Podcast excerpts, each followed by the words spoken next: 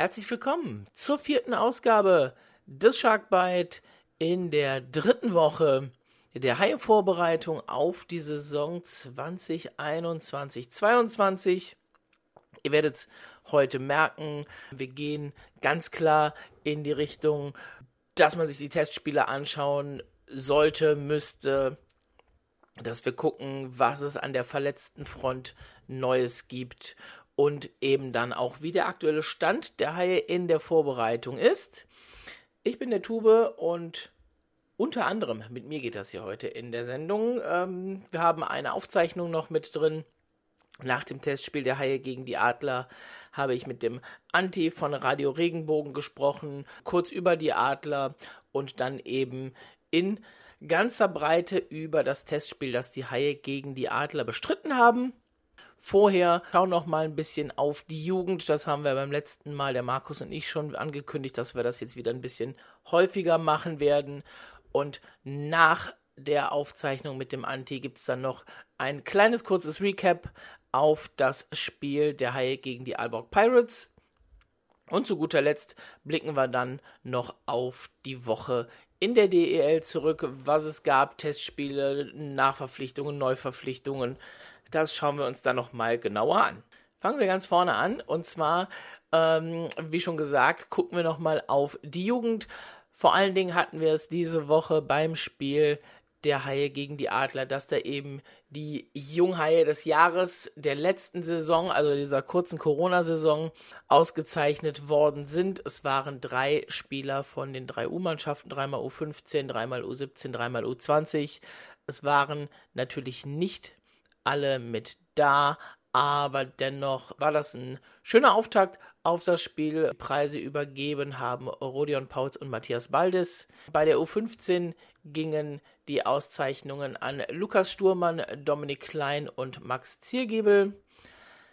In der U17 Leon Willerscheid, Vincent Grünewald und Leo Hafenrichter. Und bei der U20 Niklas Lunemann. Das waren die, die auf dem Eis mit waren. Und jetzt gucke ich mal, wer dann noch mit dabei war. Ähm, Jussi Petersen war noch mit dabei. Dann Luca Münzenberger war noch mit dabei, der auch Spieler des Jahres dann geworden ist. Ansonsten waren die drei U-Mannschaften der Haie vorher auch, wie wir es fast schon vermutet haben, im Trainingslager in Tschechien, wie jedes Jahr, dieses Jahr leider unangekündigt. Daher haben wir da auch jetzt nicht viel zu gefunden. Ähm, gehen einmal kurz die Ergebnisse durch. Fangen wir bei der U15 an. Die sind angetreten mit zwei Teams, die U15, der A-Kader und der B-Kader. Der B-Kader hat ein 4 zu 7 gegen Chomutov und eine 3 zu 4 Niederlage gegen die U14 von Slavia Prag erreicht. Der A-Kader hat gegen Chomutov 5 zu 4 gewonnen, gegen Carlo Vivari mit 2 zu 3 verloren und gegen eine Gesamtauswahl aus Prag dann mit 3 zu 5 den kürzeren gezogen. Bei der U17 gab es zwei Siege und eine Niederlage. Gegen Carlo Vivari konnte man 4 zu 1 gewinnen. Gegen Skoda Pilsen gab es ein 2 zu 7. Und gegen die PSG Beranis-Linn gab es dann nochmal einen 3 zu 1 Sieg. Und wie immer bei der U20, die haben dann an einem Turnier teilgenommen, am Heidmann Cup. Vorher gab es ein Testspiel gegen Carlo Vivari, das hat man 5 zu 1 verloren. Beim Heidmann Cup hat man am Ende den fünften Platz belegt. Es gab ein 0 zu 4 beim Cup gegen Mlada Boleslav, ein 2 zu 3 gegen Trinetz und dann konnte man die Jungadler Mannheim mit 7 zu 5 schlagen und dann eben den fünften Platz am Ende einfahren. Wir schauen auch in den nächsten Wochen wieder ein bisschen drauf. Ähm, weitere Daten zur Vorbereitung habe ich jetzt leider nicht, aber ab dem 4.9. geht ja auch die Saison in der DNL dann auch schon wieder los und direkt am ersten Wochenende gibt es ein Derby-Doppel am Samstag zeitgleich zum Haie-Vorbereitungsspiel gegen Krefeld in der Lanxess Arena in Düsseldorf und sonntags dann eben in Köln. Und bis es dahin kommt, haben wir in der nächsten Zeit, wie gesagt, viel Haie, viele Testspiele, viel News, die dann so nach und nach aus der Gummersbacher Straße rausploppen. Und jetzt zum Auftakt, denn das war das erste, was wir diese Woche hatten, gibt es einmal den, die Aufzeichnung vom Interview mit dem Anti. Viel Spaß dabei. Und jetzt bei uns im Schlagweit zu Gast äh, ein alter Kollege aus Mann. Wir hatten ihn früher auch schon mal öfter hier bei uns, eigentlich ziemlich häufig, wenn es dann um Mannheim ging. Und gegen die haben die Haie ja nun mal gestern gespielt. Herzlich willkommen, Anti Soramis. Ja, hallo, schön da zu sein, Tobi. Mal wieder. Gerne. Anti, ähm, gestern das Spiel der Haie gegen Mannheim. Da gehen wir gleich ein bisschen drauf ein. Fangen erstmal so ein bisschen an mit der Vorbereitung der Adler bisher. Ähm, es gab ja wie fast jedes Jahr ähm, die Saisoneröffnung, die mit den, mit den Fans dann immer passiert in Mannheim. Und dann hattet ihr auch schon zwei Testspiele in der Schweiz mit einem 3-1-Sieg gegen Lausanne und einer 1-5-Niederlage gegen Zug. War beides so ein bisschen dabei. Was hattest du für einen ersten Eindruck von eurer Mannschaft dieses Jahr? Also zunächst mal die Neuzugänge, die sind, äh, das sind sehr, sehr gute Eishockeyspieler und im ersten Spiel gegen Lausanne, dieses 3 zu 1, muss man sagen, es war so ein typisches Sommer-Eishockeyspiel. Also da hat weder die eine noch die andere Mannschaft gut harmoniert, gut synchronisiert, sage ich mal. Es war eher so, naja, man hat gesehen, so die Einzelaktionen waren gut. Lausanne hat viele Tryout-Spieler und viele neue Spieler dabei gehabt. Die haben also auch so ein mannschaftliches Auftreten auch nicht so richtig gehabt. Also war sehr, sehr viel Stückwerk, aber teilweise ganz gute Einzelaktionen dabei. Von daher war der Sieg natürlich nicht so irgendwie, also auf gar keinen Fall überzubewerten. Irgendwie war es ein Muster ohne Wert. Das, was man gesehen hat, dass unter Wettkampfbedingungen jetzt ein paar Sachen, die im Training gemacht worden sind, ganz gut funktioniert haben. Also ansatzweise nur in der Ausführung. Ja, man weiß es ja, wenn der Pass halt fünf Zentimeter zu weit nach vorne geht, dann ist er halt nicht mehr ganz gut und äh, nicht genau genug und so weiter. Also die Sachen sind ja eben in der Vorbereitung einfach die, die man halt eben auch üben muss und, und, und ja, bis zum, bis zum Erbrechen wirklich üben muss. Und ähm, da sind die Jungs gerade dabei, das zu machen. Das zweite Spiel gegen äh, Zug, das ist der Schweizer Meister. Klar, die haben auch ein paar Neuzugänge, gerade im Ausländerbereich, aber das sind wirklich High-End-Spieler gewesen, also die sie da hatten im, äh, im, im ähm, Neuzugangbereich. Und die waren viel, viel eingespielter. Die haben auch schon richtig taktisch gut gespielt. Die haben einen harten Vorcheck gemacht und unsere Mannschaft, die Adler, die haben da nicht so gut drauf reagiert. Also die sind hinten nicht so gut ins Spiel gekommen. Und das war einfach deswegen auch, weil die Trainer sich eher gesagt haben, wir schauen nicht auf den Gegner, sondern versuchen auch einfach Lösungen selbst zu finden und ähm, gar nicht so aus der eigenen Struktur heraus. Also das war nicht so, dass da dann gegen Zug irgendwie in der Drittelpause äh, Coach Pavel Groß gesagt hätte, Männer, wir müssen jetzt umstellen, wir müssen so und so spielen, sondern ähm, diesen harten Vorcheck, den, den die Zuger gemacht haben, der, der, hat natürlich dann von unserer Mannschaft jegliche, jeglichen Spielwitz genommen oder überhaupt die Möglichkeit, dann hinten geordnet rauszukommen. Also deswegen, dieses 5 zu 1 war ein Ergebnis, was in Ordnung so war, aber auch nicht überzubewerten. Also die Adler Mannheim sind nicht 1 zu 5 schlechter als der EV Zug. So würde ich das mal formulieren. Ja, wenn du sagst, die Neuzugänge äh, beim EV Zug, ich habe gerade mal so ein bisschen geguckt, äh, das ist ja also ein kleines schwedisches Who is Who, was sie sich dazugelegt haben über den Sommer. Ähm, Definitiv, ja. In Zug mit Christian Joos, Niklas Hansson, Anton Lander. Ähm, das sind schon drei richtig starke Zugänge. Der, Kling, der Klingberry ist ja auch dort. Also, der ist auch noch äh, da, genau, genau. Ähm, mhm. Abdelkader ist aber nicht mehr dabei, glaube ich. Ne? Der ist Justin Abdelkader. Nee, der ist nicht dabei. Weg. Mhm, genau.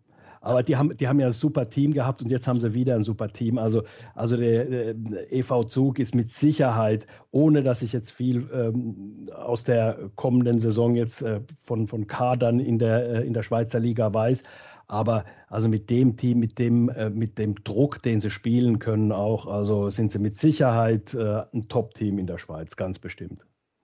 Ja, die haben das ja auch über längere Zeit aufgebaut. Also ich weiß, vor ein paar Jahren haben wir ja in Sursee auch ein, zwei Mal gegen die gespielt. Da sind immer noch nur so ein paar Namen dabei, die sie damals e-, eben schon hatten und um die herum sie dann das Team aufgebaut haben. Ganz genau, ja. Und da kann man bestimmt auch in der Schweiz im nächsten Jahr dann vom amtierenden Meister wieder einiges erwarten. Und dann kommen wir jetzt mal von eurer Reise in die Schweiz dann mal ähm, ja, zu euren Neuzugängen, die wir ja gestern in der Köln Arena 2 gesehen haben. Ähm, auch das ist ja für DEL-Verhältnisse ist das doch, äh, sind da schon einige Hochkaräter dabei. Also wenn einem vor ein, zwei Jahren gese jemand gesagt hätte, Nigel Dawes ähm, würde man in Deutschland sehen, weiß ich nicht, ob da jeder zugestimmt hätte, dass der irgendwann mal in die DEL kommt zum Beispiel. Ja, absolut, aber ähm, er ist jetzt auch keine, er ist ja jetzt auch keine 25 mehr, ähm, Nigel ja. Dawes, der ist 85 geboren, äh, sprich, der ist 36, also keine Investition in die Zukunft, aber man muss ja nicht nur in die Zukunft investieren, man investiert natürlich im deutschen Bereich in die Zukunft. Da hat man Tim Wohlgemuth zum Beispiel geholt, den können wir gleich nochmal näher beleuchten, aber nochmal zurück zu äh, Nigel Dawes. Äh, es ist einer, ähm, du erinnerst dich, wir haben äh, damals 2015 äh, oder 2014, 15 in der Saison haben wir den Glenn Metropolit geholt mit 39 ja. Jahren und der war damals einer der besten, wenn nicht der beste Spielmacher der ganzen Liga mit 39 Jahren. Also das Alter ist nicht unbedingt äh, ausschlaggebend. Nigel Dawes ist ein überragender Spieler, wie du gesagt hast, auch einer mit Torinstinkt. Klar ist er gestern beim Spiel gegen die Haie nicht so zum Zuge gekommen, ähm, zumindest äh, was, was jetzt das Tore schießen angeht. Aber ansatzweise hat man gesehen, was für eine Übersicht er hat, welche Sachen er auch in der Ausführung, also nicht nur was er sieht, sondern er kann die Sachen, die er sieht, auch ausführen. Und das ist ja das, das, mhm. das, äh, richtig das Geheimnis eines guten Spielers. Also erstens musst du die Übersicht haben, im Spiel die Sachen zu sehen, aber auch die Ausführung dann hinzubekommen. Und da ist er halt natürlich sehr, sehr gut und da erwarten wir auch einiges von ihm und er hat es auch ansatzweise gezeigt, auch in der Schweiz, auch wenn er jetzt bis jetzt noch nicht so, ähm, sagen wir mal, durchgeschlagen hat. Aber er, muss sich natürlich an vieles Neues, äh, Neue gewöhnen. Also vieles Neue muss, muss er da auch mitnehmen und, und sein Spiel ein kleines bisschen natürlich auch anpassen und so weiter. Und da wird er einfach seine, seine Spiele noch brauchen, bis er dann wirklich auf, ähm, ja, auf dem Niveau ist, wo, wo man ihn dann auch erwartet. Ich nehme jetzt einfach nochmal die anderen hintereinander weg, äh, kannst dann gerne dann jeweils ein bisschen was dazu sagen.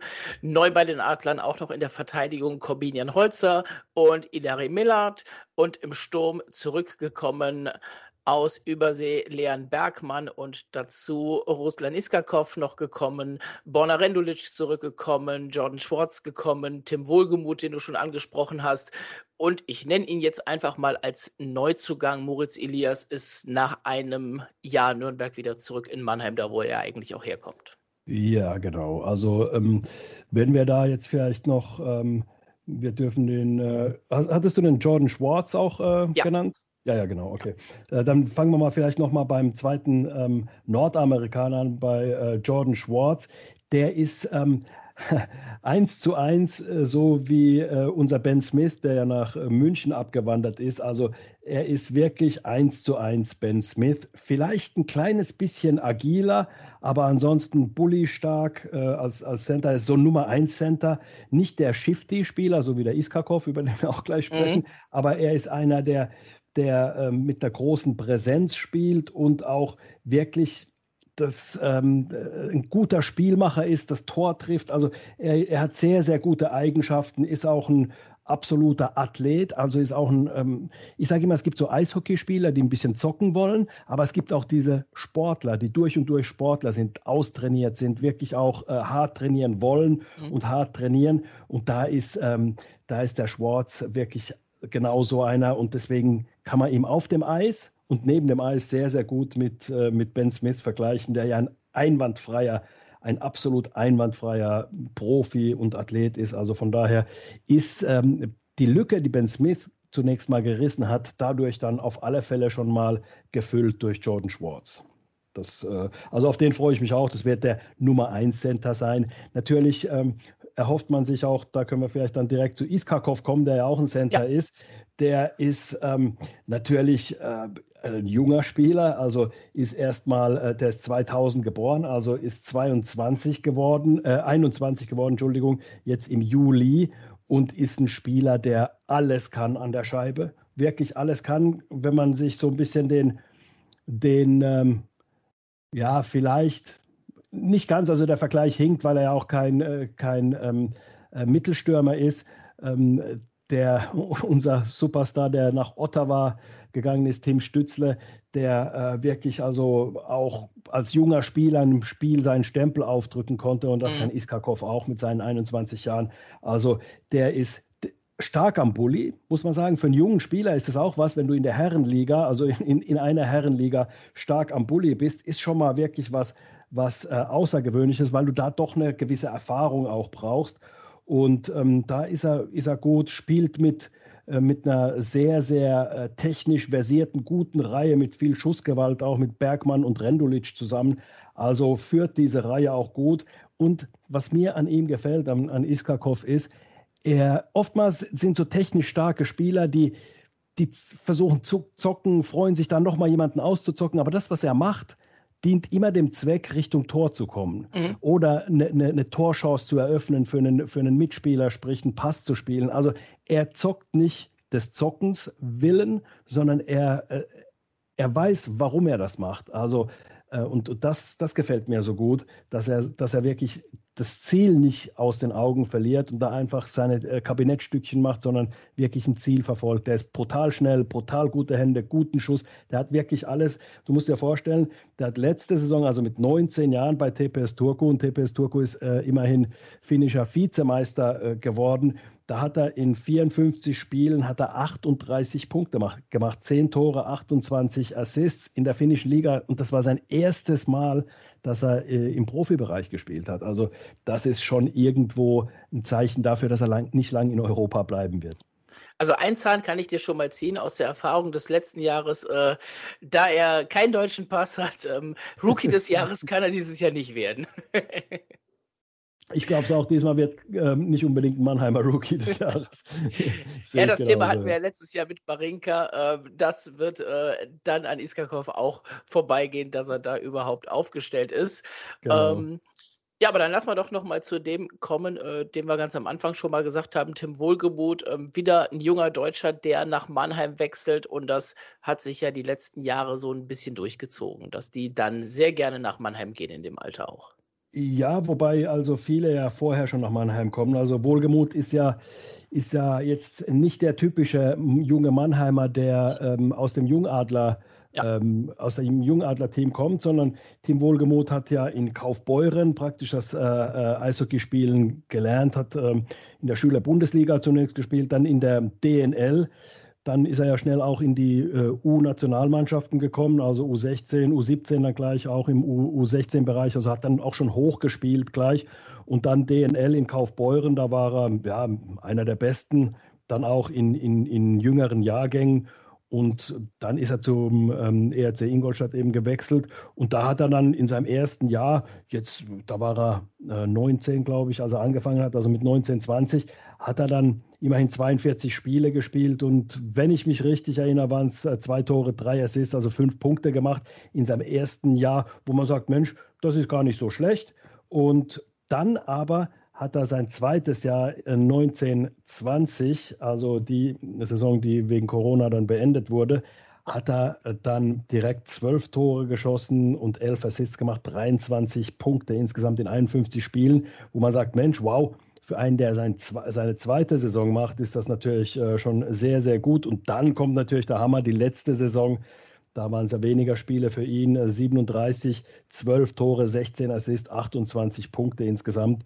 Also äh, das ist ein sehr, sehr guter Punkteschnitt. Hat dann auch natürlich auch von äh, Toni Söder, vom Bundestrainer, natürlich auch dann bemerkt worden, vorher schon. Also der ist schon in der, in der Saison 18, 19 hat er dann schon für Deutschland paar Spiele gemacht für die A-Nationalmannschaft. Äh, Im, im, Im, Deutschland Cup war das, glaube ich, und dann zwei Spiele ja. gegen die Schweiz oder irgendwie so.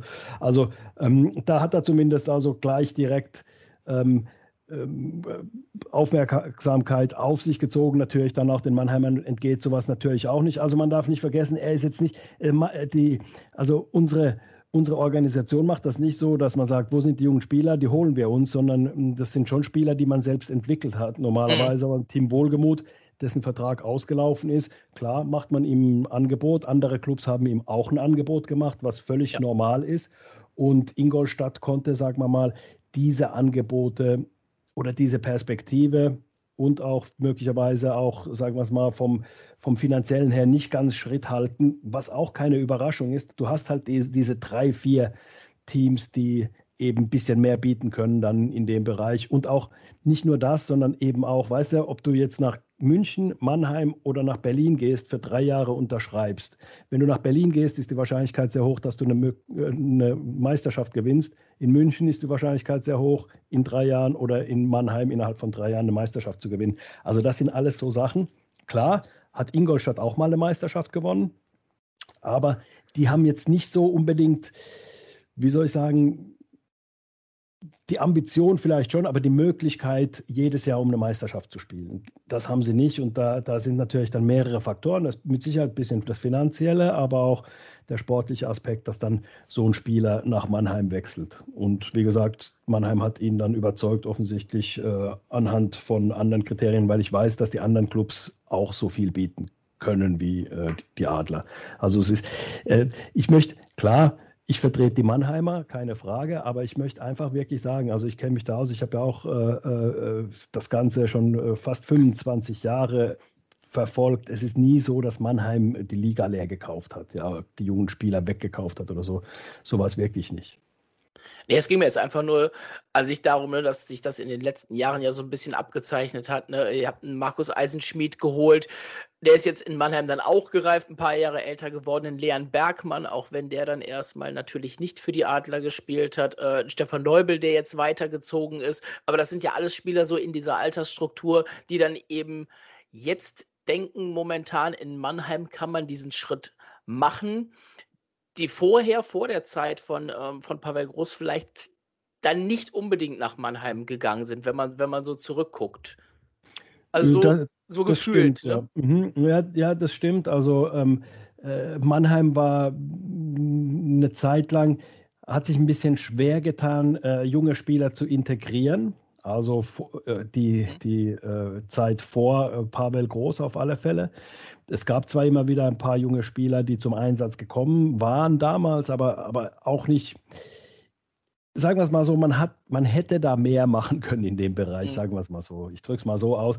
Aber äh, was dann seit Jan Axel Allerwahrer, den darf man dabei nicht vergessen, ja. den äh, Manager, und natürlich Pavel Groß, seitdem hm, die da sind, äh, wird da natürlich deutlich mehr der Fokus auf die Ausbildung von jungen Spielern gelegt. Man darf aber eins nicht vergessen, man hat natürlich auch das Riesenglück in Mannheim gehabt.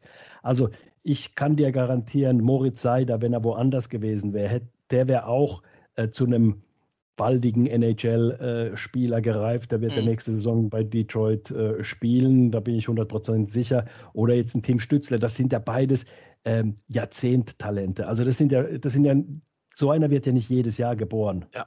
Äh, schon gar nicht in Deutschland, aber nicht mal in Europa werden immer solche Spieler ständig äh, in die NHL kommen. Ja? Also man muss sich vorstellen, Moritz Seider war letzte Saison äh, Verteidiger des Jahres in Schweden, also nicht Rookie des Jahres in Schweden, sondern Verteidiger des Jahres in Schweden in der Liga, in der sehr, sehr defensiv und taktisch diszipliniert gespielt wird. Da hat mhm. er sich einfügen können, hat sehr, sehr körperlich gespielt dort auch, also hat da wirklich einen riesen Sprung nochmal gemacht. Meiner Ansicht nach hätte er letzte Saison schon in Detroit spielen können, aber Detroit wollte ihn offensichtlich in dieser Gurkentruppe nicht, nicht verheizen. Und ähm, deswegen war das eine ausgezeichnete Geschichte, dass die den da nach Rögle geschickt haben, in, in den Spitzenclub in, in, in Schweden. Und bei Team Stützle war es äh, völlig klar, wer in letzter Saison hat spielen sehen, hat gesehen, okay, er wird sich in der ähm, NHL durchsetzen in seinem ersten Jahr, weil das ist einfach, das ist einfach absolut außergewöhnlich. Äh, also es ist wirklich so ja, so wirklich Dreiseitel-Niveau, was, was, was da Stützle natürlich jetzt noch nicht ist, aber, aber äh, vom, vom Talent her, ja. ja. Und klar, Stützle muss das erstmal beweisen, dass er da hinkommt, aber ich traue es ihm absolut zu, dass bald nicht mehr nur von Dreiseitel gesprochen wird, sondern davon gesprochen wird, die Deutschen haben zwei Superstars mhm. in, der, in der NHL, nämlich ähm, Leon Dreiseitel und Tim Stützle. Und eben, da hatte man das Glück, um den Bogen nochmal äh, zu spannen nach Mannheim, da hatte man das Glück, dass man solche zwei Spieler hatte, wie mhm. eben Moritz Seider und Tim Stützle, die ähm, wirklich außergewöhnliche Talente sind.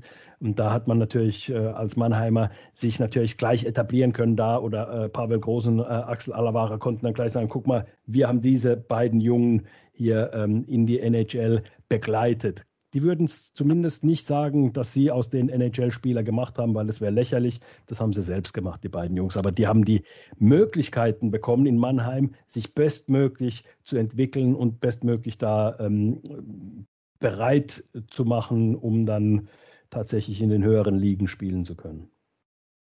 Und nachdem du eben äh, den Schuss gefeuert hast äh, Richtung Köln mit der Ingolstädter Meisterschaft, feuere ich jetzt mal einen kleinen zurück. Äh, trotz guter Neuzugänge hat es gestern beim Testspiel dann für die Adler in Köln in der Köln Arena 2 nicht gereicht. Das Spiel ging mit 2 zu 1 in der Verlängerung an die Haie und wir gehen das einfach mal so ein bisschen drittelweise durch. Ähm, ich habe das Ganze ja auf dem, auf dem Livestream kommentiert. Ähm, gerade im ersten Drittel hatte ich so ein bisschen das Gefühl, es gab so zwei, drei etwas größere Drangphasen der Mannheimer, gerade zum Anfang, dann in der Überzahlsituation. Aber zwischendurch haben die Haie das dann doch ganz schön auf einem Niveau gehalten, dass man selber ein bisschen mitgespielt hat und den Adlern eben nicht so viel Raum gegeben hat wie in diesen ein, zwei äh, Drangphasen. Also ich muss sagen, das erste Drittel war für den Zuschauer wirklich äh, kein gutes Eishockey. Das konnte ja. man aber auch nicht erwarten. Das war für Köln das zweite Spiel, für die Adler das dritte Spiel. Also da muss man ganz klar sagen, äh, technisches, technisch starkes Eishockey von einer kompletten Mannschaft kann man da nicht erwarten. Also das, das ist das Erste und entsprechend war das erste Drittel auch. Also ich kann mich an gar keine richtig gute Torchance erinnern. Ähm, ich habe mir da jetzt keine Notizen großartig gemacht, weil ich dazu nicht komme beim Radio machen. Mhm. Aber ähm, also ich weiß, dass, äh, dass es quasi keine einzige gute Torchance gab. Klar gab es mal das eine äh, oder andere Schüsschen äh, Richtung Poggi oder eben auch Dennis Endras, aber das war es dann auch schon. Also das erste Drittel, da muss ich sagen, da habe ich dann eher so, als ich dann als das Drittel zu Ende war und ich auf meinen Knopf drücke und dann eben mich da rausschalte und Musik einschalte, habe ich mir so gedacht, wow, das noch 40 Minuten? Puh. Also ich, ich habe relativ schnell so die Lust an dem Spiel verloren gehabt, muss ich ganz ehrlich sagen, ähm, weil es einfach kein gutes Eishockeyspiel war. Aber wie gesagt, wir sprechen davon, wir sind, äh, gestern war, ähm, glaube ich, der 19. Äh, August und im, am 19. August siehst du selten ein gutes Eishockeyspiel. Also äh, von daher muss man sagen, Klar, die Mannschaft ist aber auch noch dabei, sich zu finden. Du darfst eins nicht mhm. vergessen. Und das sind jetzt, ich bin weit davon entfernt, irgendwelche Ausreden zu suchen oder so, warum die Adler Mannheim die Kölner Haie nicht 4 zu 1 geschlagen haben. Was ich glaube, was gut passieren kann während der Saison. Soweit lehne ich mich mal äh, raus. Kann gut passieren. Ja. Also, ähm, aber äh, die Kölner, muss ich dir auch sagen, da waren ein paar Sachen, die mich überrascht haben, die mich auch gefreut haben für die Kölner. Ich muss nämlich auch sagen, ich mag das, wenn Köln eine konkurrenzfähige Mannschaft hat, sonst wird es mir langweilig bei den Spielen. ähm, und ähm, also, aber nochmal ganz kurz darauf zurück, du musst, du musst sehen, also die erste Reihe zum Beispiel, diese Desjardins-Plachta-Reihe, wo normalerweise David Wolf spielt, die, mhm. das ist eine absolute Brecherreihe, körperlich absolut robust, die Checks fährt, die wirklich hart spielt, Tore schießt und wirklich ein Spiel alleine entscheiden kann. Das ist also, du musst dir vorstellen, dass es so eine Reihe überhaupt gibt. Normalerweise denkst du, ah, wir haben eine technisch gute Reihe, aber die sind defensiv vielleicht nicht ganz so stark oder, oder ähm, wenn man die hart spielt, dann verlieren sie die Lust zu spielen. Diese Reihe nicht, die mag das sogar, wenn hart gegen sie gespielt wird. Mhm. Nur fehlt da halt ein David Wolf, da war dann der junge Florian Elias drin, der natürlich einen David Wolf da nicht ersetzen kann. In, äh, in der Schweiz war Tim Wohlgemuth da in der Reihe. Mhm. Der hat äh, eine kleine Blessur davon getragen, deswegen hat er da gestern nicht mitgespielt und auch im zweiten Spiel in der Schweiz nicht. Ähm, der hätte dieser Reihe natürlich ein kleines bisschen mehr mehr, sagen wir mal, Stabilität geben können. Ich will nichts von Moritz, äh, äh, von Florian Elias wegnehmen, überhaupt nicht. Nur äh, Tim Wohlgemuth passt da meiner Ansicht nach ein kleines bisschen besser in die Reihe rein. Das wäre jetzt die erste Reihe von gestern. Dann nimmst du die zweite Reihe mit Jordan Schwartz, Markus Eisenschmidt, Nigel Dawes, alles hervorragende Eishockeyspieler, die müssen sich ja auch, aber auch erstmal finden. Ja, das ist, das war jetzt das dritte Spiel unter Wettkampfbedingungen. Sommerhockey-Wettkampfbedingungen. Also auch noch, da ging es ja auch noch nicht darum, jetzt unbedingt ein Spiel gewinnen zu müssen, um Punkte zu erreichen. Dann hast du eine, auch nochmal eine ganz neue Reihe mit Iskakov, Bergmann, Rendulic, die zum ersten Mal so zusammengespielt haben. Bergmann war in der mhm. Schweiz noch verletzt, konnte da nicht spielen. Dann hast du Bast, Kremmer und Klos. Also du hast keine einzige Reihe, die so miteinander bisher gespielt hat. Ja, äh, das darf man nicht außer Acht lassen. Wenn das jetzt irgendwann im November, Ende November wäre und du musst dann so ein bisschen ähm, ja, durch Verletzungen und so weiter da ein bisschen was verschieben. Da gilt es natürlich nicht als, ich habe das jetzt auch nicht als Ausrede genommen, sondern nur als Erklärung, mhm. äh, dass das Spiel der Adler noch nicht so harmonisch war. Und ähm, dann, wenn es im November wäre, äh, reicht das nicht mal als Erklärung, weil dann muss jeder Spieler äh, in eine Reihe geworfen werden können und sagen, okay, du spielst jetzt heute zum ersten Mal mit den beiden zusammen, äh, machst Beste draus und äh, wir erwarten was von dir. Ja, also das muss man dann schon irgendwann machen, wenn man genug Trainingseinheiten als Mannschaft gemacht hat und weiß, was die anderen so treiben im Team. Äh, also, aber das war halt gestern nicht der Fall. Dann muss man auch sagen, dann ist äh, Spielwitz aus der Verteidigung direkt rausgekommen. Äh, da Katic hat sich ja verletzt äh, hinten. Ähm, ja. Direkt, ich glaube, im zweiten, dritten Wechsel war das, äh, im Zweikampf mit, mit, mit Oblinger war das. Äh, das war, wo man, wo man dann so sagt, so, äh, es war ein bisschen blöd gelaufen. Das ganze Katic ist, glaube ich, ein bisschen weggerutscht, hat sich verletzt, ist in die Kabine gegangen.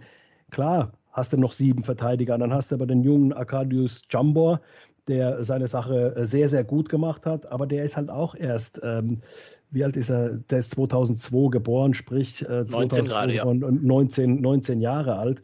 Ähm, also, weißt du so, dann hast du äh, Ilari Mellat, der später aus Finnland gekommen ist, äh, mhm. erst seit der Schweiz, praktisch kurz vor der Schweizreise angefangen hat, mit dem äh, Team zu trainieren, mit Holzer zusammen. Die müssen sich auch erst alle finden. Also ich bin da groß, äh, sehr, sehr optimistisch und äh, denke da auch äh, wirklich groß momentan noch, dass die Mannschaft wirklich ein sehr, sehr gutes Eishockey spielen wird, sobald die Liga losgeht. Da kommen wir auf jeden Fall später nochmal drauf zurück, ähm, auf deine weitere Einschätzung für die Saison. Aber bleiben wir nochmal noch mal gestern, du hast es gesagt, erstes Drittel das Spiel kam schwer in die Gänge. Ne? Also große Chancen, das ist richtig, die hatten wir auf, auf beiden Seiten im ersten Drittel nicht. Wie gesagt, für mich waren es so eins, zwei Phasen, wo die Mannheimer deutlich überlegen waren, dazwischen auf einem Niveau in etwa. Die Haie haben auch gut gegengehalten, darf man auch nicht vergessen. Die Haie wieder ohne dann kurzfristig fünf Spieler, ja. ähm, Sexil, Lenten Ferraro, Marcel Müller und Mark Olver waren generell nicht mit dabei und dann hat sich im Warm-up auch noch Jonas Hulles verletzt. Ähm, Stand heute, einen Tag später, hat er auch für die Olympia-Qualifikation mit Norwegen abgesagt. Ähm, die Haie haben sich noch nicht weiter dazu geäußert, was er für eine Verletzung hat.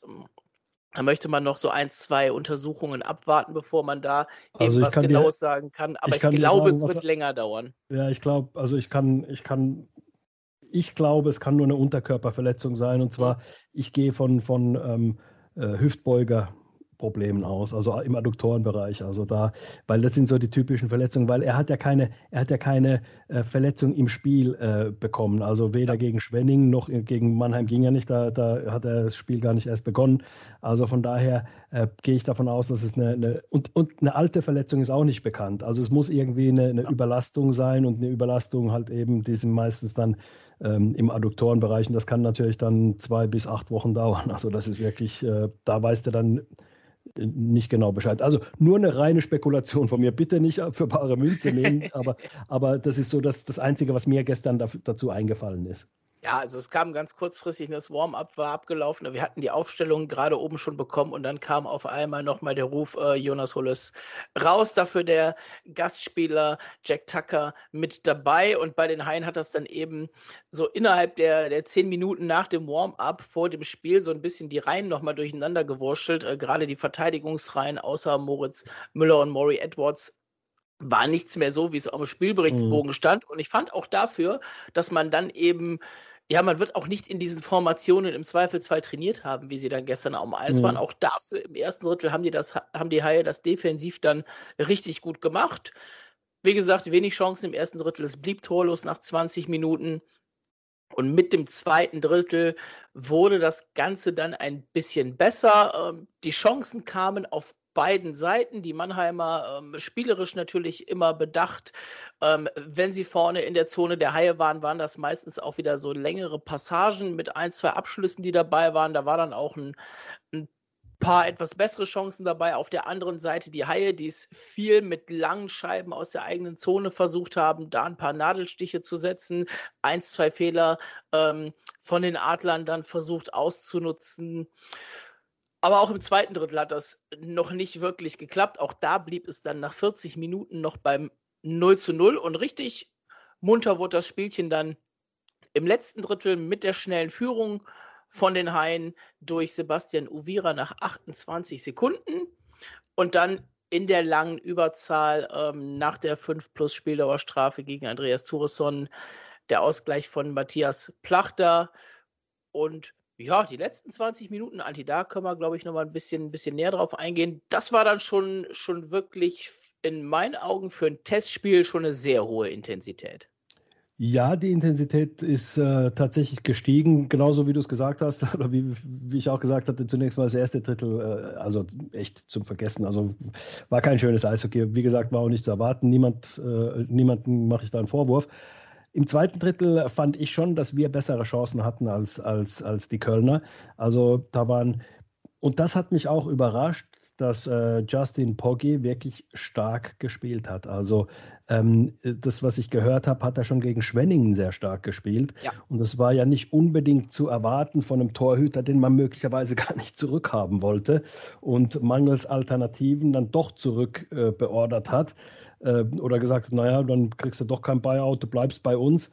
Ähm, und dann, ja, dass er dann so stark auch hält. Also vielleicht will er wirklich beweisen, hey, ich bin besser als ihr glaubt oder irgendwie so, keine Ahnung. Also ich fand ihn gestern sehr, sehr stark. Und das war eigentlich der Schlüssel dazu, fand ich zumindest, dass ähm, die Adler eben nicht das Tor getroffen haben. Wenn, wenn sie da ein, zwei Tore gemacht hätten, hätten sie, glaube ich, nochmal nachgesetzt, nochmal, wäre dann nochmal so eine, noch, eine äh, größere Druckphase äh, äh hinterhergekommen. So war es dann eben, wie du es geschildert hast, diese individuelle, individuelle Fehler, den dann ähm, Uvira überragend durch seine Schnelligkeit auch äh, ausgenutzt hat, in die Mitte zieht und dann äh, das, das Ding reinmacht. Sehr, sehr stark abgeschlossen. Aber das war so ein bisschen, muss ich sagen, ähm, ich habe es im Radio so gesagt, also absolut, ich will nicht sagen, den Spielverlauf auf den Kopf gedreht, so drastisch nicht, aber trotzdem überraschend, dass Köln das 1 zu 0 gemacht hat. So war es. Aus, ja. mein, aus meiner Sicht. Ja, bin ich, bin ich dabei. Das war die Woche vorher gegen Schwenningen zum Zeitpunkt des 1 soll auch so. Ähm, und wenn wir schon den Vergleich ziehen, gehe ich auch nochmal auf Justin Poggi kurz ein. Wir hatten gestern nach dem Spiel die Möglichkeit, mit Moritz Müller zu reden. Das gibt es als O-Ton auch später noch hinten dran. Aber gerade an der Stelle passt es. Da ist er gefragt worden, ob es so ist, dass die Verteidigung Justin Poggi momentan viel mehr Sicherheit gibt, dass er so spielen kann. Und er sagte dann auch ganz klar, nee, es ist eigentlich genau umgekehrt.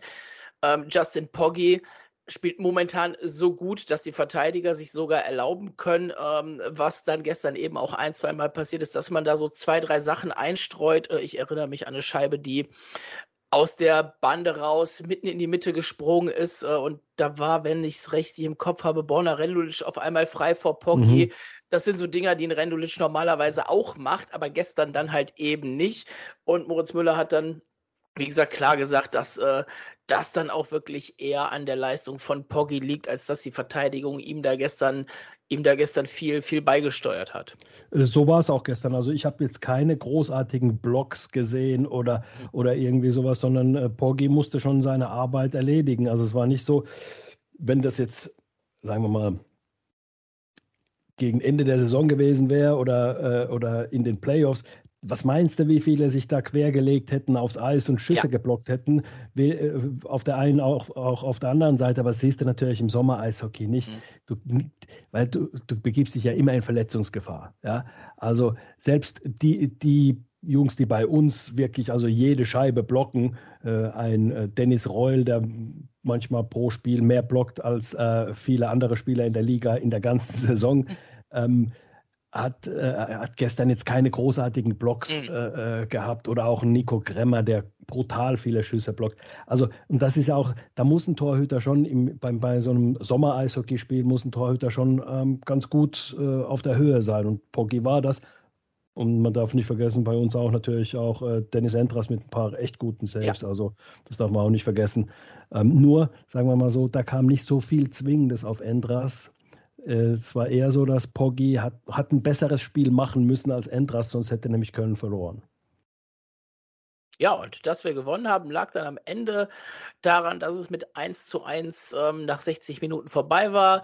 Es wurde nach DEL-Regeln gespielt, das heißt 5 Minuten Overtime 3 gegen 3 und da hat es dann ganze 20 Sekunden waren es, glaube ich, oder 40. Mhm. Ja, es war, ich glaube, es waren 20 Sekunden. Das war auf jeden Fall sehr, genau, es waren 20 Sekunden, es war auf jeden Fall sehr schnell. Erster Angriff der Haie, Moritz Müller mit ein bisschen Platz. Ich glaube, die Scheibe war dann noch abgefälscht. Und Plachter, ähm, ja. Mhm. Plachter, Plachter hat sie mit seinem Schläger ein bisschen abgefälscht, ja. ja. Schlug dann hinter Endras eben ein, der aufgrund des Abfälschens da nicht viel machen konnte. Und dann war das auch nach 20 Sekunden gegessen. Äh, Overtime sowieso immer so eine Sache, ähm, 3 gegen 3, das ist auch in der Liga manchmal ein bisschen ein Glücksspiel. In einem Testspiel äh, hat es dann natürlich eigentlich überhaupt keine Aussagekraft, außer dass man da nach 60 Minuten nicht eben ein Unentschieden am Spielberichtsbogen stehen haben möchte. Und von daher ähm, freut man sich natürlich äh, in Köln und haben sich auch die Fans gestern äh, riesig gefreut, dass das Ding dann eben an die, an die Haie noch ging. Was ich viel schöner fand, was man jetzt Ewigkeiten nicht mehr gesehen hat, dank Corona, dass es nach dem Spiel wieder ein Shake Hands gab. Ja, das hat das, mir auch gefallen. Ja. Sowas, das, das, hat, das hat mir total gefehlt im letzten Jahr, immer wenn man die Spiele gesehen hat. Und dann wusste man nicht, ähm, geht da noch ein bisschen was mit in die Kabine oder nicht, was sich sonst beim Shake Hands eben meistens auflöst. Ähm, das äh, freue ich mich auch, wenn das, wenn das in der Saison ähm, wieder so gehandhabt wird, bin ich mir gar nicht sicher, wie das in den Regularien Corona-technisch momentan festgelegt ist, aber das werden wir dann auch ab September dann sehen. Ähm, so rückblickend, ähm, wir haben es die ganze Zeit gesagt, Testspiel, Sommerhockey, ähm, trotzdem eine steigende bis hohe Intensität dann am Ende in so einer Partie drin, gerade auch, weil das wahrscheinlich mal wieder ein Spiel Köln gegen Mannheim war, was eher auf Augenhöhe war. War ja in, in letzter Zeit auch dann nicht immer so mhm. gegeben, wenn die beiden Teams gegeneinander gespielt haben. Und jetzt gucken wir ein bisschen nach vorne. Bei den Haien geht es morgen weiter gegen die Aalborg Pirates. Ähm, wenn der Sharkbite rauskommt, dann ist das Spiel natürlich schon rum. Das wird dann der, der zweite Teil des Podcasts, dass wir darüber sprechen. Für die Adler geht es noch gegen Bietigheim am Samstag, also morgen mhm. meine ich, ne? Genau. Genau, und danach geht es ja für die Adler schon los mit der Champions Hockey League. Und da kommen wir jetzt so ein bisschen zur Abschlussfrage an dich auch schon, Anti. Äh, die Adler haben viel vor. Champions Hockey League, äh, man möchte wieder DEL-Meister werden. Was traust du dem Team insgesamt zu in beiden Wettbewerben? Also in der, in der DEL natürlich es ist unseriös, wenn man, wenn man jetzt, äh, wenn man ähm, die anderen Mannschaften noch nicht gesehen hat, spielen sehen hat. Ich habe noch keine andere Mannschaft. Köln war jetzt die erste Mannschaft, DL-Mannschaft, äh, die ich äh, äh, gesehen habe. Und das war jetzt ein Sommerhockeyspiel, äh, das zweite Spiel überhaupt in der Saison. Also da, das wäre unseriös, das wäre ins Blaue raustippen. Man muss ja auch mal, mal schauen, natürlich kennt man den einen oder anderen Neuzugang in den anderen Teams, klar, aber auf der anderen Seite muss man ja auch, muss man trotz alledem, muss man sagen, dass man ähm, erst abwarten muss. Aber tendenziell, wenn man sich so die, die ähm, Neuzugänge anschaut, was, was so geholt worden ist, wenn man sich jetzt anschaut, ich finde, Ingolstadt hat eine gute Mannschaft. Ja, die werden, die werden sicher eine Rolle spielen, wenn es darum geht, äh, in die Playoffs äh, äh, zu den Top 6 zu kommen. Mhm. Ähm, ich traue auch ähm, den äh, Berlinern wieder zu, ganz vorne zu sein. Also ich finde, die haben sich auch ganz gut äh, verstärkt mit äh, Widerer zum Beispiel oder, oder, oder Kevin Clark, einer, der wirklich auch äh, Tore schießen kann. Ja. Niklas B. Jensen äh, hinten in der Verteidigung, den haben sie geholt. Morgan Ellis aus, aus ähm, Ingolstadt. Also Berlin hat sich, finde ich, ganz gut äh, vernünftig äh, verstärkt. Also da, den traue ich da schon zu, ganz vorne mit dabei zu sein. Natürlich die Adler Äh, klar, nicht nur, weil ich mir wünsche, äh, aber auch, ähm, weil, weil die Mannschaft echt gut ist, muss man, muss man ganz klar sagen. Und dann natürlich die Münchner, wobei ich bei den Münchnern so zwei, drei ja, so Fragezeichen habe. Zum Beispiel, wird Danny aus den Birken wieder seine Form erreichen können? seine Topform nach den vielen Verletzungen. Wenn nicht, schafft Daniel Fiesinger ähm, es dann wirklich auf, dass er DEL-Niveau ha hat in Spielen. Das hat er schon gezeigt, schafft das aber in der Konstanz mhm. dann äh, äh, zu zeigen. Das ist die Frage. Und dann hinten finde ich, dass er doch ein bisschen, ähm, ja, wie soll ich sagen, naja, bisschen steif sind, sagen wir es mal so. Ja, also mit McWilliam, mit äh, äh, Redmond, mit Abelshauser, also die sind nicht, denen fehlt ein bisschen Mobilität. Ich glaube, dass Yannick Seidenberg nochmal eine sehr, sehr starke Saison spielen kann mit seiner unheimlichen Mobilität, Übersicht und so weiter. Äh, ich glaube auch, dass Abelshauser, wenn er aus seinen Verletzungen ganz gut zurückkommt, also die, die er ja hatte. Jetzt muss, er, muss man gucken, wie er sich dann stabilisiert und so weiter, dass es auch ganz gut sein kann. Aber ansonsten ist die, muss man natürlich gucken, was der Jonathan Bloom, was der so äh, ähm, dann zeigt. Muss man mal schauen, aber vorne sind sie, sind sie ganz gut mit, mit, mit Ben Smith als Neuzugang, Tiffels, Ben Street, Austin Ortega. Also da haben sie schon ein paar, paar ganz gute und dann halt noch die üblichen Verdächtigen. Also ich glaube, dass München nicht mehr ganz so gut ist, wie sie in den letzten letztes Jahr schon nicht mehr, sondern vorletztes Jahr noch waren. Aber ich glaube, dass, ähm, dass die natürlich auch eine Rolle spielen werden, auf alle Fälle. Und dann wird es halt sehr, sehr schwierig, dann äh, den Rest zu prognostizieren. Was macht, äh, was macht äh, Straubing? Die haben ein ganz gutes Team auf dem Papier. Was machen.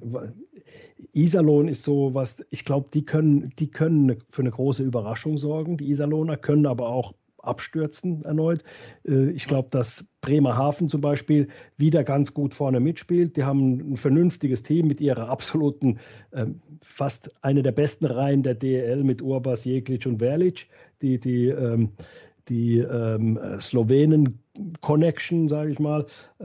Düsseldorf wird seine Probleme haben, schätze ich mal. Da freut ihr Kölner euch. Aber ich glaube auch, dass ihr möglicherweise über die komplette Saison, wenn ihr ähm, hoffentlich bleibt er verletzungsfrei, aber die Erfahrung sagt was anderes, dass es immer Verletzungen geben wird. Ich glaube, dass ihr sehr, sehr auf sehr, sehr dünnem Eis spielen werdet.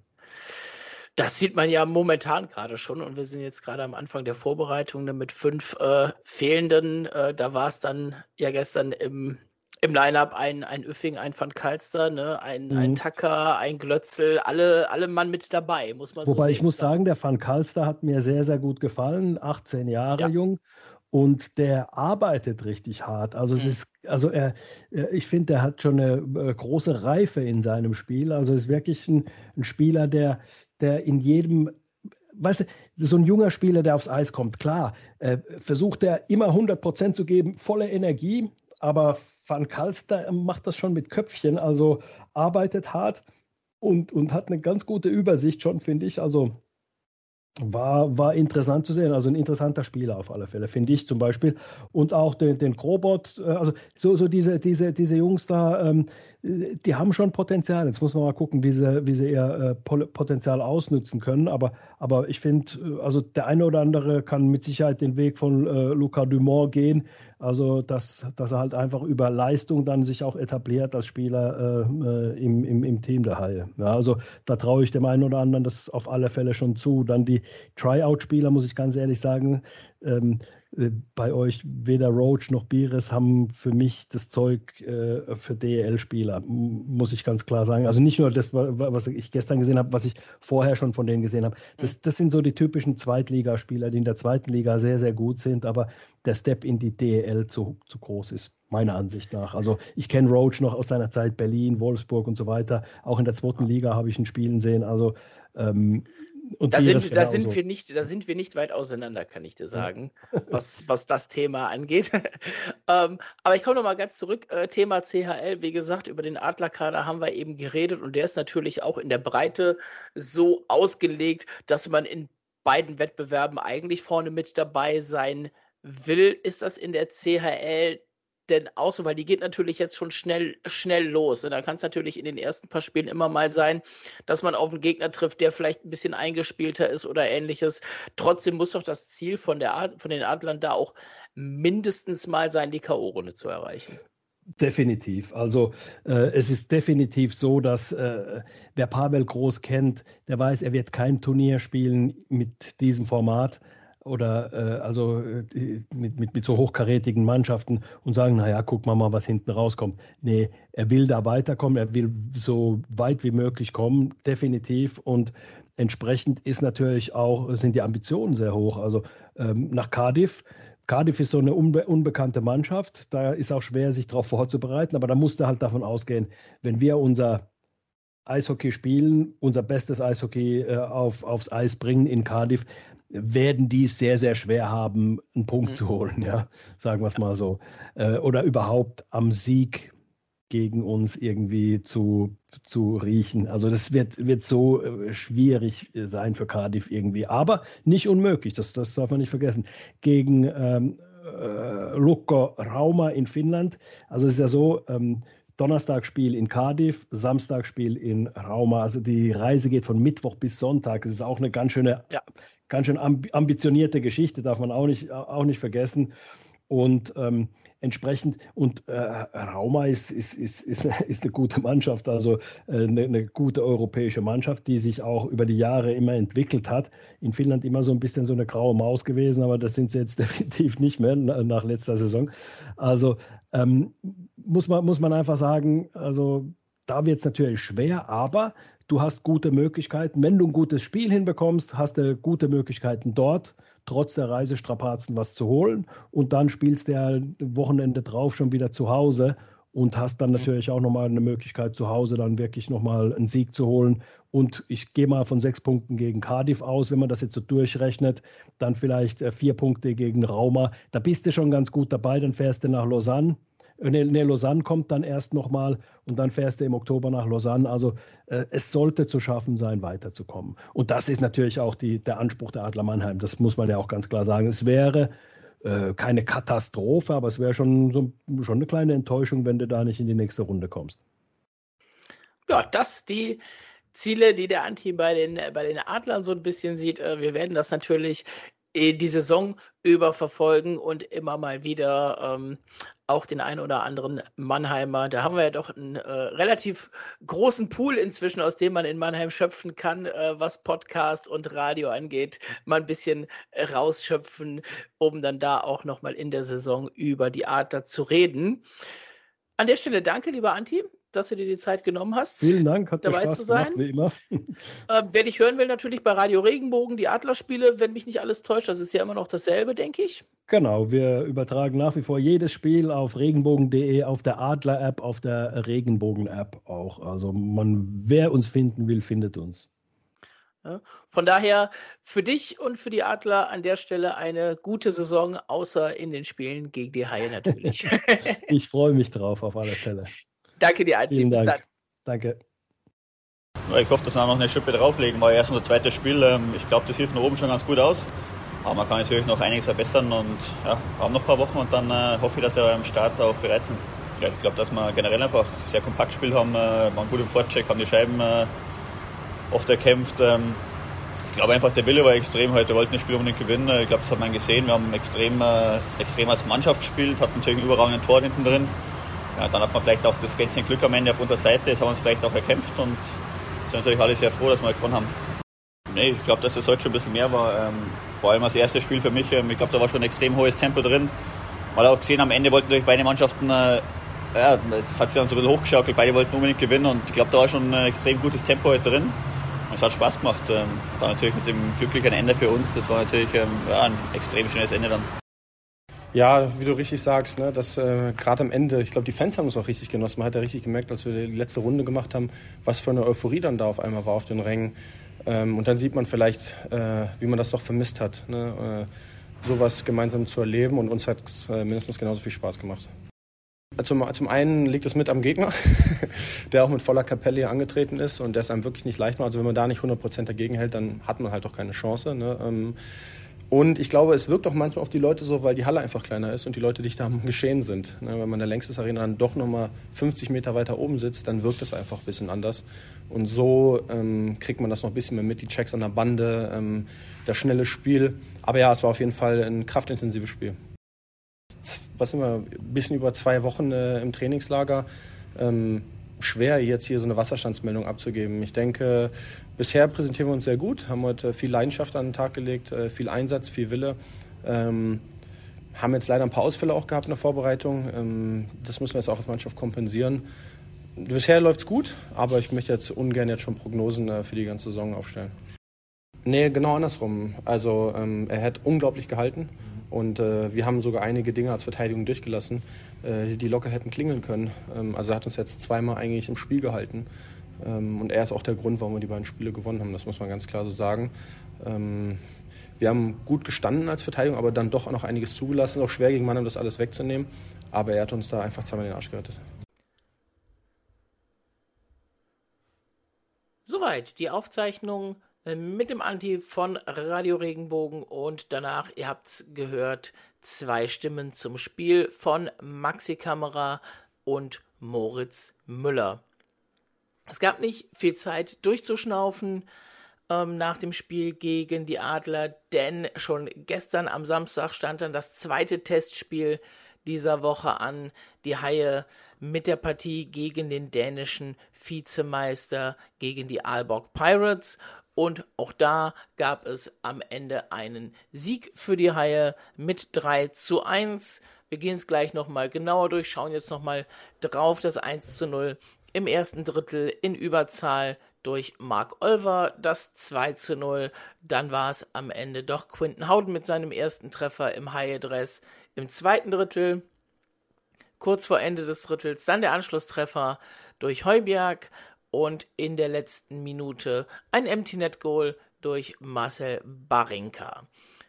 3 zu 1 kann man als Ergebnis so stehen lassen. Das spielt, das spiegelt im Zweifelsfall auch das Spiel an sich wieder. Ähm, die Haie mit Sicherheit das Team mit der größeren Qualität im Kader und dementsprechend geht das Ganze auch in Ordnung. Dennoch muss man sagen, dass die Gäste sich gut geschlagen haben, hatten einige gute Chancen. Auch äh, Thomas Pepperle war beim Spiel gestern im Tor, hat seine Sache auch wie vorher Justin Poggi in den ersten beiden Spielen richtig gut gemacht, hat das ein oder andere Ding entschärfen müssen, aber generell auch die optische Überlegenheit, die dann vielleicht ein klein bisschen bei den Gästen lag, haben sie nicht so richtig in gute Chancen ummünzen können. Die ganz großen Chancen entstanden eher aus Fehlern im Haieraufbau, in der Haieverteidigung, ähm, im Rückwärtsgang, dass da nicht alles schnell genug nach hinten gekommen ist. Auch die Stürmer dann manchmal sehr schnell schon aus dem Spiel waren.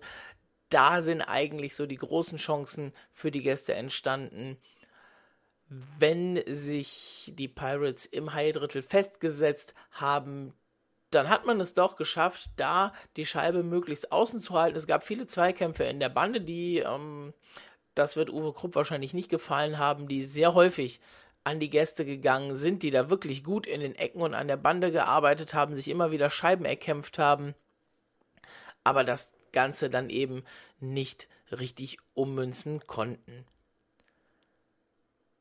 Gehen wir mal kurz die Drittel durch. Im ersten Drittel fing es nämlich eben genauso an. Die Gäste mit viel Druck, die Haie bisschen langsam ins Spiel gekommen. Da hat man so ein bisschen gemerkt, dass das erste Spiel gegen die Adler an diesem Wochenende noch keine 48 Stunden vorbei war. Man musste sich da ein bisschen die, die Beine auslaufen, hatte man das Gefühl. Das hat ein klein bisschen gedauert. Und dann in Überzahl in der ersten, die man hatte, hat man dann aber schnell das 1 zu 0 geschossen, nachdem man vorher auch schon mal eine Unterzahlsituation überstanden hat. Moritz Müller mit dem Pass auf Mark Olver und der hatte aus dem linken Bullykreis etwas zu viel Platz, konnte sich da die Ecke gegen Sörensen aussuchen und hat die Scheibe von seiner Sicht aus links oben in den Winkel gezimmert. Und danach nach diesem Führungstor hatte man die Partie dann etwas besser im Griff, ist dann besser reingekommen, war ein bisschen griffiger, dann gingen auch die Zweikämpfe an die Haie, man stand stabiler und so hat man das erste Drittel dann beendet. Im zweiten Drittel hat es auch wieder bis zur Mitte des Drittels gedauert, bis das 2 zu 0 gefallen war. Ukbekile kam frei zum Schuss. Den Rebound schnappte sich Sebastian Uvira. Der hat den, ähm, den Nachschuss dann allerdings an den Pfosten gesetzt und Quinton Howden musste dann nur noch die Kelle hinhalten, um die Scheibe über die Linie zu drücken. Auch ansonsten im zweiten Drittel ähnliches Bild wie im ersten Drittel, bisschen aktivere Haie, die ein bisschen mehr am Spielgeschehen teilgenommen haben, ein bisschen mehr gemacht haben. Das 2 zu 0 war dann zu dem Zeitpunkt auch folgerichtig. Kurz drauf der vermeintliche Anschlusstreffer der Dänen, der dann, nachdem er zuerst gegeben worden ist, nach kurzer Rücksprache der vier Offiziellen wegen Torraum abseits nicht gegeben wurde. Ich konnte es mir nachträglich nicht mehr angucken, kann da auch wenig zu sagen, ob der hätte zählen können oder nicht. Am Ende ähm, haben die vier Gestreiften beschlossen, dass man den Treffer nicht gibt. Der Anschluss fiel dann trotzdem noch im zweiten Drittel. In der letzten Minute war es dann am Ende Mikkel Heuberg, der die Scheibe an Thomas Pöpperle vorbeigebracht hat.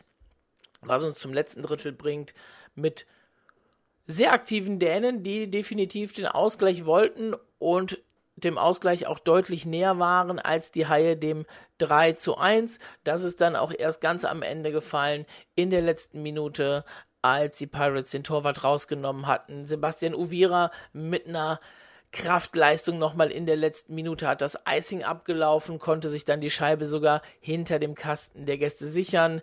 Barinka war dann der Nutznießer, der dann mit der Scheibe am Ende frei vorm gegnerischen Tor auftauchte und mit dem 3 zu 1 den Sieg dann klar gemacht hat. Ansonsten würde ich auf die Partie gegen Alborg relativ wenig zu sagen wollen, weil es war doch teilweise, wie gesagt, so, dass man nicht den, den, den Zugriff gefunden hat. Ähm, ich habe es eben schon mal gesagt, in den Ecken ging viel weg an die Dänen und die kann man einfach auch nicht einschätzen. Also es gibt jetzt keine, keine Historie, dass man gegen die schon mal gespielt hat, den dänischen Vizemeister einzuordnen von der Qualität her ist auch immer schwierig, ähm, wenn man dazu noch dann bedenkt, dass der Topscorer aus der letzten Saison der Dänen in die DEL 2 gewechselt ist, kann man das so von der Qualität her vielleicht so ein bisschen in die Richtung, Richtung einordnen. Ne? So Borderline DEL, eher DEL 2 Team muss man so muss man so von der Qualität her in etwa einschätzen, was immer schön ist bei sowas. Und das war dann eben auch bei den Pirates gestern so. Die hatten sehr viele junge Spieler aus der eigenen Jugend mit dabei, die sie hochgezogen haben. Generell das ähm, Durchschnittsalter des Kaders unter 26 Jahre mit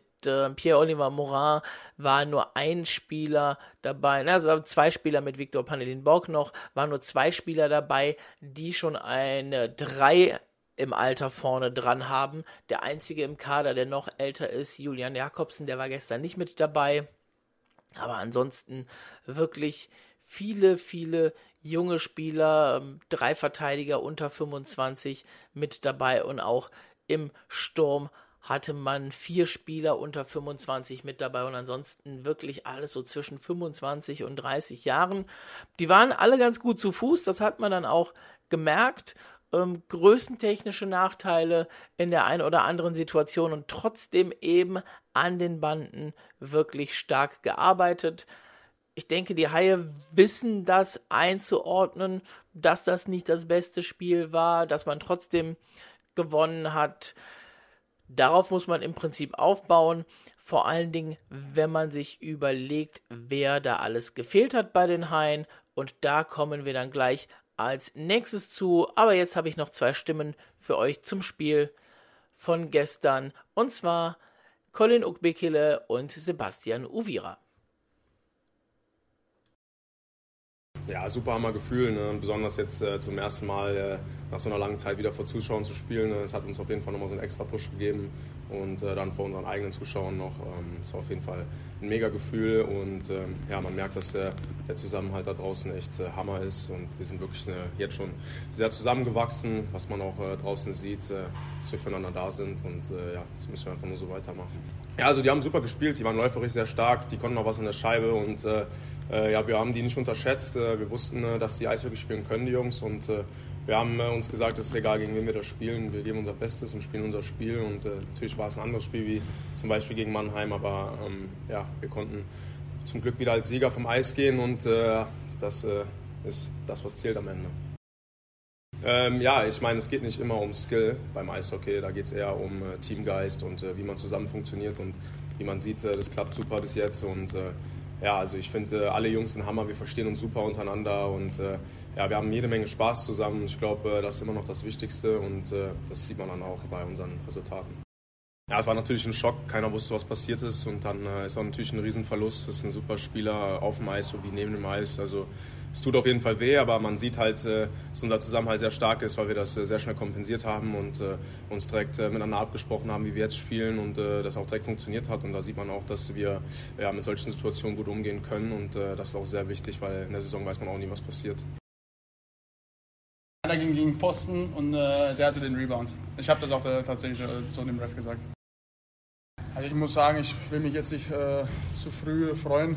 Die Saison hat noch nicht angefangen, das ist jetzt nochmal Preseason. Äh, aber ja, ich, ich muss sagen, ich fühle mich momentan sehr gut.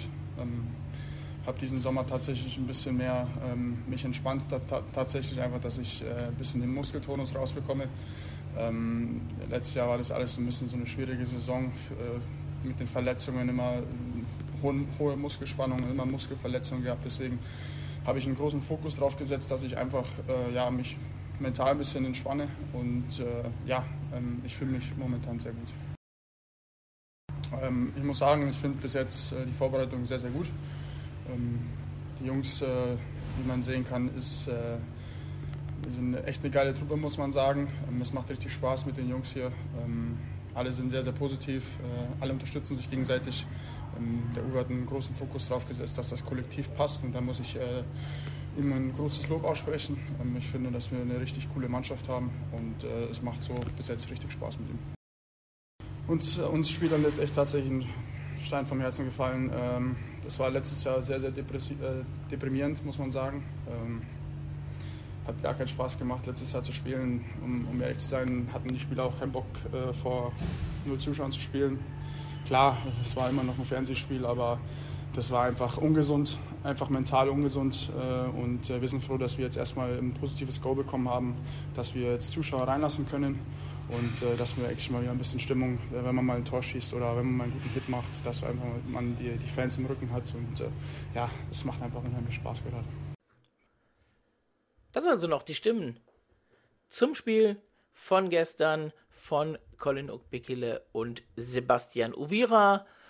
Und wir gehen jetzt so langsam aufs Ende des Sharkbites zu. Das heißt, wir gucken jetzt noch ein bisschen in die DEL, in die Gummersbacher Straße und schauen uns noch die Testspielergebnisse der letzten Woche an, was noch so passiert ist. Und natürlich gucken wir zuallererst ähm, an die Gummersbacher Straße und wir haben es gerade eben auch schon in den O-Tönen ein bisschen dabei gehabt. Jonas Hullers der Neuzugang in der Haie-Verteidigung ist verletzt. Er hat sich verletzt ähm, wahrscheinlich beim Warm-up am Donnerstag beim Testspiel gegen Mannheim. Ich bin da mit dem Anti ja auch schon ein bisschen drauf eingegangen. Die Prognose vom Anti, so schön sie gewesen wäre, sie scheint nicht zu stimmen. Es gibt schon ähm, Artikel vom Stadtanzeiger zum Beispiel, dass er einen Knorpelschaden hat. Die Haie selbst haben sich noch nicht dazu geäußert. Da möchte man noch Untersuchungen jetzt am Anfang der Woche abwarten, bis man da was Genaues weiß und was Genaues bekannt geben kann. Ich selbst habe Jonas Hulles ähm, in der Köln Arena 2 gesehen, jetzt am Wochenende. Er konnte sich selbstständig bewegen. Er hatte zwar Krücken, aber gehen war soweit an den Krücken kein Thema. Von daher hoffe ich, dass man jetzt den Teufel nicht an die Wand malen muss, dass man eben in diesen Knorpelbereich geht, sondern dass es vielleicht am Ende eine Bändersache ist oder ähnliches. Aber generell bin ich leider tatsächlich auch der Meinung, dass ein Jonas Holos zum Saisonstart noch nicht wieder auf dem Eis sein wird. Ähm, ich tippe ähnliches bei Sexil, der hatte den Arm in der Schlinge.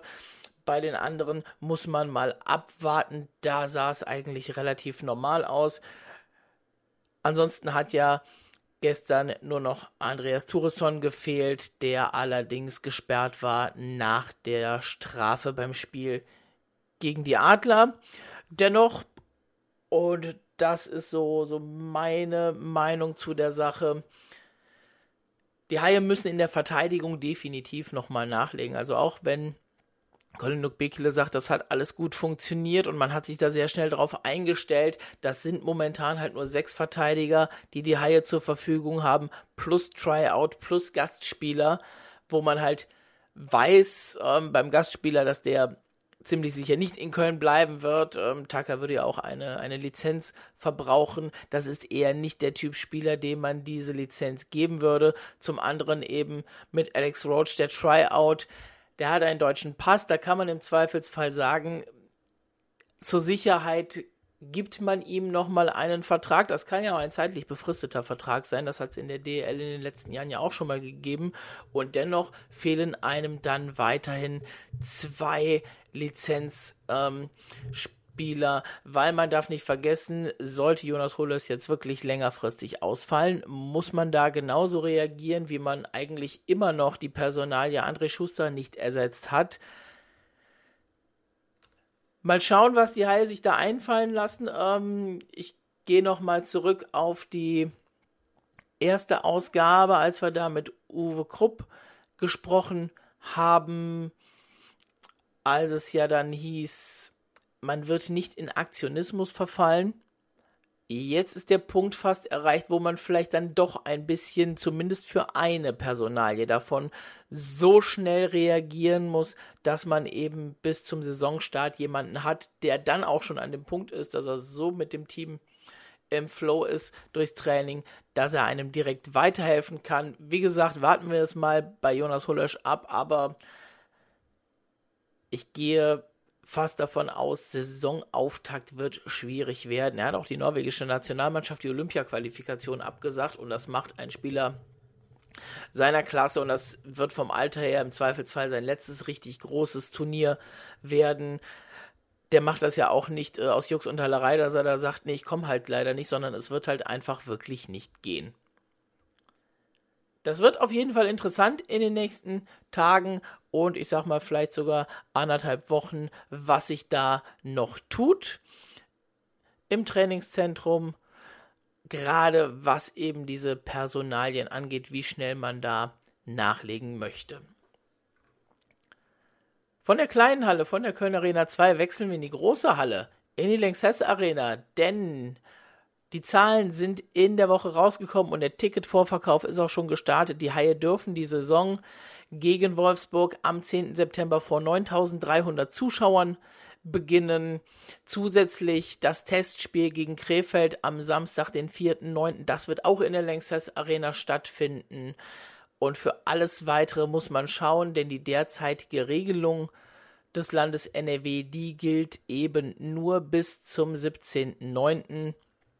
Alles weitere muss man abwarten, wie sich das Ganze weiterentwickelt. Aber der Vorverkauf für beide Spiele hat schon mal gestartet und dazu, man hat es ja gemerkt, es gab die letzten Tage auch wieder Tickets für die Testspiele. Auch da konnte man die Kapazität nochmal deutlich erhöhen in der Köln Arena 2.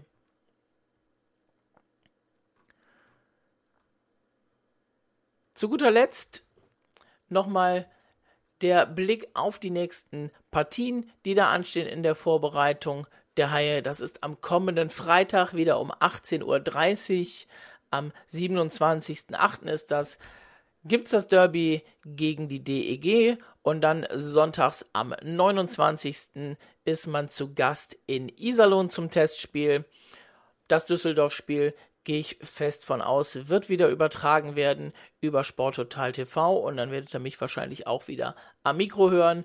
Nach Iserlohn werde ich mich wahrscheinlich nicht begeben, hoffe aber auch da, dass die Roosters einen Livestream anbieten können, dass man da was sehen kann, dass man eben dann in der kommenden Woche auch wieder über zwei Testspiele sprechen kann. Apropos Testspiele, die hat es die Woche natürlich auch gegeben, ligaweit. Letzte Woche sind wir freitags ausgestiegen, das heißt, das ganze Wochenende lag noch davor. Wir gucken einfach mal auf ein paar Ergebnisse. Es gab den Dolomiten Cup, da hatten wir schon den Sieg der Augsburger gegen die italienische Nationalmannschaft.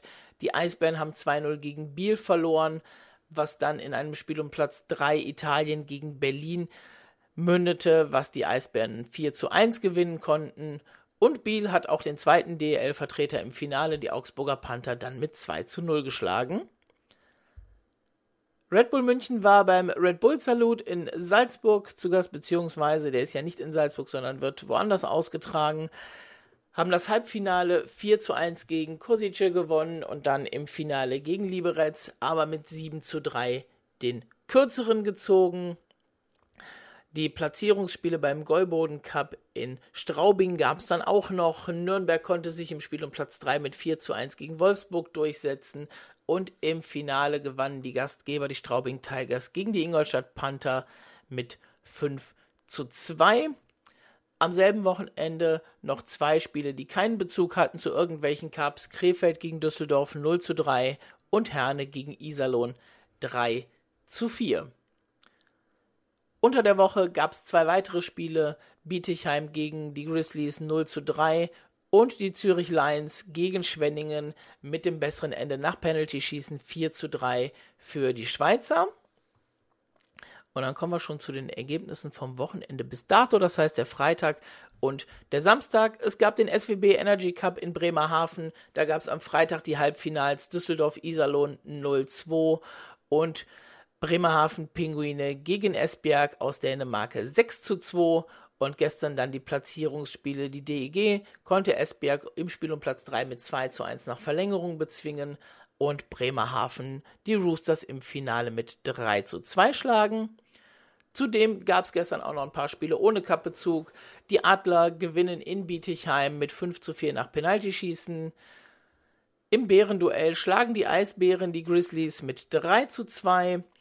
Die Krefeld-Pinguine waren in der Schweiz zu Gast bei Lugano, haben mit 5 zu 2 den kürzeren gezogen. Und die Schwenninger Wild Wings, auch die sind in der Schweiz unterwegs. Nachdem es erst Zürich war, war es dann gestern Davos. Und da haben die Wild Wings mit 3 zu 2 gewonnen. Das Ganze geht jetzt noch gut weiter. Heute am Sonntag sind noch mal ein paar Spiele. Dann unter der Woche ähm, sind die Krefelder in der Schweiz weiterhin unterwegs bei einem Cup. Das heißt, sie werden unter der Woche drei Spiele da haben. Ansonsten unter der Woche nur noch ein Spiel von Ingolstadt und Bietigheim. Denn diese Woche geht natürlich auch die Champions Hockey League wieder los mit den ersten Partien. Und da schauen wir natürlich auch mal gerade drauf wann da die ersten Spiele der deutschen Teams sind. Es geht los am 26. Das ist der Donnerstag. Jetzt gucken wir mal gerade. So, am Donnerstag treffen die Adler. Die spielen in Cardiff am Donnerstag und Red Bull München spielt bei den Sönderjis Gewoyens. Und am, äh, am Freitag dann der, die anderen Gruppen mit den Pinguins Bremerhaven in Toku und mit den Eisbären zu Hause gegen Tapara Tampere. Und dann geht das auch ziemlich zügig weiter. Ähm, Donnerstag, Freitag die ersten, die erste Runde, die zweite Runde dann schon Samstag, Sonntag. Auch da gucken wir noch mal schnell drauf.